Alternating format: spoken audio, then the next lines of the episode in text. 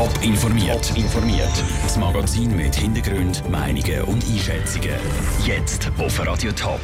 Wie dramatisch der Grossbrand Frauenfeld für die Anwohner war und warum die Organspende nicht nur in der Politik heiß umstritten ist, das sind zwei von den Themen im Top informiert. Im Studio ist Vera Büchi. Die Feuerwehr von Frauenfeld hat eine kurze Nacht hinter sich. Mitten in der Nacht hat eine Frau gemeldet, dass ein altes Bauernhaus im Industriequartier brennt. Die Einsatzkräfte konnten nicht mehr verhindern, dass das Haus komplett abbrennt. Die Kantonspolizei Thurgau schätzt den Sachschaden neu auf 1 Million Franken. Raphael Wallimann war vor Ort, um die Aufraumarbeiten zu begleiten. Viel vom Bauernhaus ist nicht mehr übrig. Das Einzige, was noch steht, sind die Steinmauern. Alles Holz haben die Flammen gefressen. Es schmeckt in der Luft auch immer noch nach verbranntem Holz. Diren Jordan wohnt gerade nebendran. Sie hat den Brand als erstes bemerkt. Ich bin ausnahmsweise früher ins Bett gegangen und habe noch ein bisschen gemacht. Und dann habe ich gedacht, was so tätscht und klopft da außen. Und als es nicht aufgehört hat, bin ich dann mal auf die Terrasse schauen. Und dann habe ich gesehen, dass da eben schon alles hell erleuchtet war. Nachher haben sie die Feuerwehr alarmiert und dann auch noch probiert, selber den Brand zu löschen. Dann haben wir den Feuerwehrschlauch rausgenommen und den Feuerlöscher. Aber so als Feuerlöscher nützt natürlich nichts bei so einem Brand. Aber es ist auch um das Auto gegangen, das da steht. Ich habe Angst, wenn das explodiert, geht das noch auf unser Haus über. Oder? Nachher ist die Feuerwehr eingetroffen und hat den Brand unter Kontrolle gebracht. Das Haus gehört in einem Frauenfelder Unternehmer. Ich habe mit Mitarbeitern geredet, die ein bisschen orientierungslos vor dem Haus gestanden sind. Ein paar haben noch Material probiert zu retten. Ins Mikrofon haben sie aber nichts sagen, aber sie waren alle völlig geschockt, als sie am Morgen gekommen sind. Auch die Firmenleitung hat noch nichts sagen. Auf Anfrage haben sie mitteilt, sie seien in einer Krisensitzung. Im Moment sind Brandermittler vor Ort. Ihre Arbeit ist aber schwierig, weil sie noch nicht ins Haus rein dürfen. Das ist immer noch einsturzgefährdet. Bilder vom Brand und von dem, was vom Haus übrig ist, gibt es auf toponline.ch. Jede Woche sterben in der Schweiz zwei Menschen, weil sie zu lange auf ein Spenderorgan warten müssen. Das wird eine Initiative, die heute lanciert wird, ändern. In der Schweiz werden nämlich deutlich weniger Organe gespendet als zum Beispiel in Frankreich oder in Österreich. Sarah Frattaroli, du hast mit Passantinnen und Passanten über die Organspende geredet. Wie sind denn die Reaktionen gewesen? Ein Haufen Leute haben mir tatsächlich bestätigt, dass sie keinen Organspendeausweis haben. Wieso? Da sind ganz viele verschiedene Gründe gekommen. Weil wir uns noch nicht so richtig damit befasst haben. Ich bin im Augenblick noch im Zweifel. Ich habe Angst, dass wir würden, wenn etwas wäre, zu früh das rausnehmen. Ja, ich glaube, es wird einfach zu wenig Werbung gemacht dafür. Ich denke, wichtig, wichtig wäre es ja schon, oder? Dass man einen hat. Aber ich habe das Gefühl, ich sehe zu alt.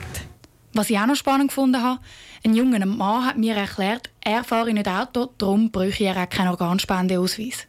Die neue Initiative will ja jetzt, dass mehr Schweizer ihre Organe spenden. Für das wird sie einen Systemwechsel zum sogenannten Widerspruchsrecht. Das heißt, dass jeder Organspender wäre, außer er widerspricht und sagt explizit, dass er seine Organe nicht spenden will. Wie stehen die Leute dann zu dieser Idee? Da gehen die Meinungen ganz weit auseinander. Es gibt wieder Haufen Papierkram, oder? Ich finde, Zwang darf es nicht sein. Ja, ist halt immer schwierig, aber grundsätzlich ja, weil es ist ja halt schon ein Thema, weil es hat zu wenige Organspender und äh, ich würde das noch gut finden. Also ich bin gegen Vorschriften. Ich fand das eine gute Idee. Somit sind gewisse Fragen einfach gerade geklärt, oder wenn du einen Autounfall hast das Initiativkomitee hat also sicher noch einen Haufen Arbeit vor sich. Was mir auch noch aufgefallen ist, viele Leute wissen gar nicht, wo sie einen Organspendeausweis überkommen. Ich bin dann auch noch kurz in eine Apotheke fragen, ob sie die an Lager haben.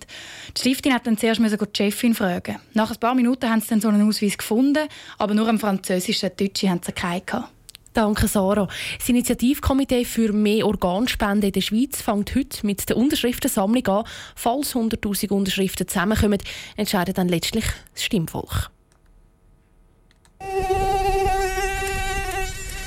Das nervige Geräusch, das kennt wahrscheinlich jeder. Mucke, die einem im Sommer den Schlaf rauben. Jetzt haben wir Mitte Oktober und an vielen Orten kreisen die Mucke immer noch um einen herum. Das ist eigentlich nicht normal für die Jahreszeit. Andrea Nützli. Im September hat es eine Kaltfront gegeben und die Mucken sind verschwunden. Weil jetzt aber Oktober so warm ist, sind die Insekten zurückgekommen. Das merken auch die Experten. Und das ist Zukunft, meint der Insektenexperte von der Uni Zürich, Wolf Blankenhorn. Man denkt, der Oktober ist normalerweise relativ kalt und vor allen Dingen auch im, in der Nacht äh, kühlt es halt sehr stark ab. Und da sollten die Tiere eigentlich nicht besonders aktiv sein. Also ich würde mal sagen, es ist ungewöhnlich. Äh, allerdings äh, hat das schon was mit der Klimaerwärmung zu tun. Also solange es warm bleibt und wenn es im Oktober eben noch warm ist, werden die Tiere auch noch aktiv sein. Wegen der Klimaerwärmung sind die Muckals in Zukunft immer mehr auch im Herbst unterwegs. Es gibt aber auch die, wo das gar nicht mal so unglücklich macht, nämlich die Schädlingsbekämpfer. So zum Beispiel der Daniel Kreienbühl von St. Gallen. Wir haben ja auch ziemlich Wärme, momentan fast sommerlich warm und dann vermehren sich die natürlich umso mehr. Was ich dagegen machen ist Flügelgitter an, feine, möglichst dort, wo sie schlafen, nicht Licht brennen lassen und die Fenster verschliessen. Die gute Nachricht ist, nächste Woche wird es wieder kälter. Heißt, nächste Woche sollte laut Experten die Muckenplage definitiv vorbei sein für das Jahr.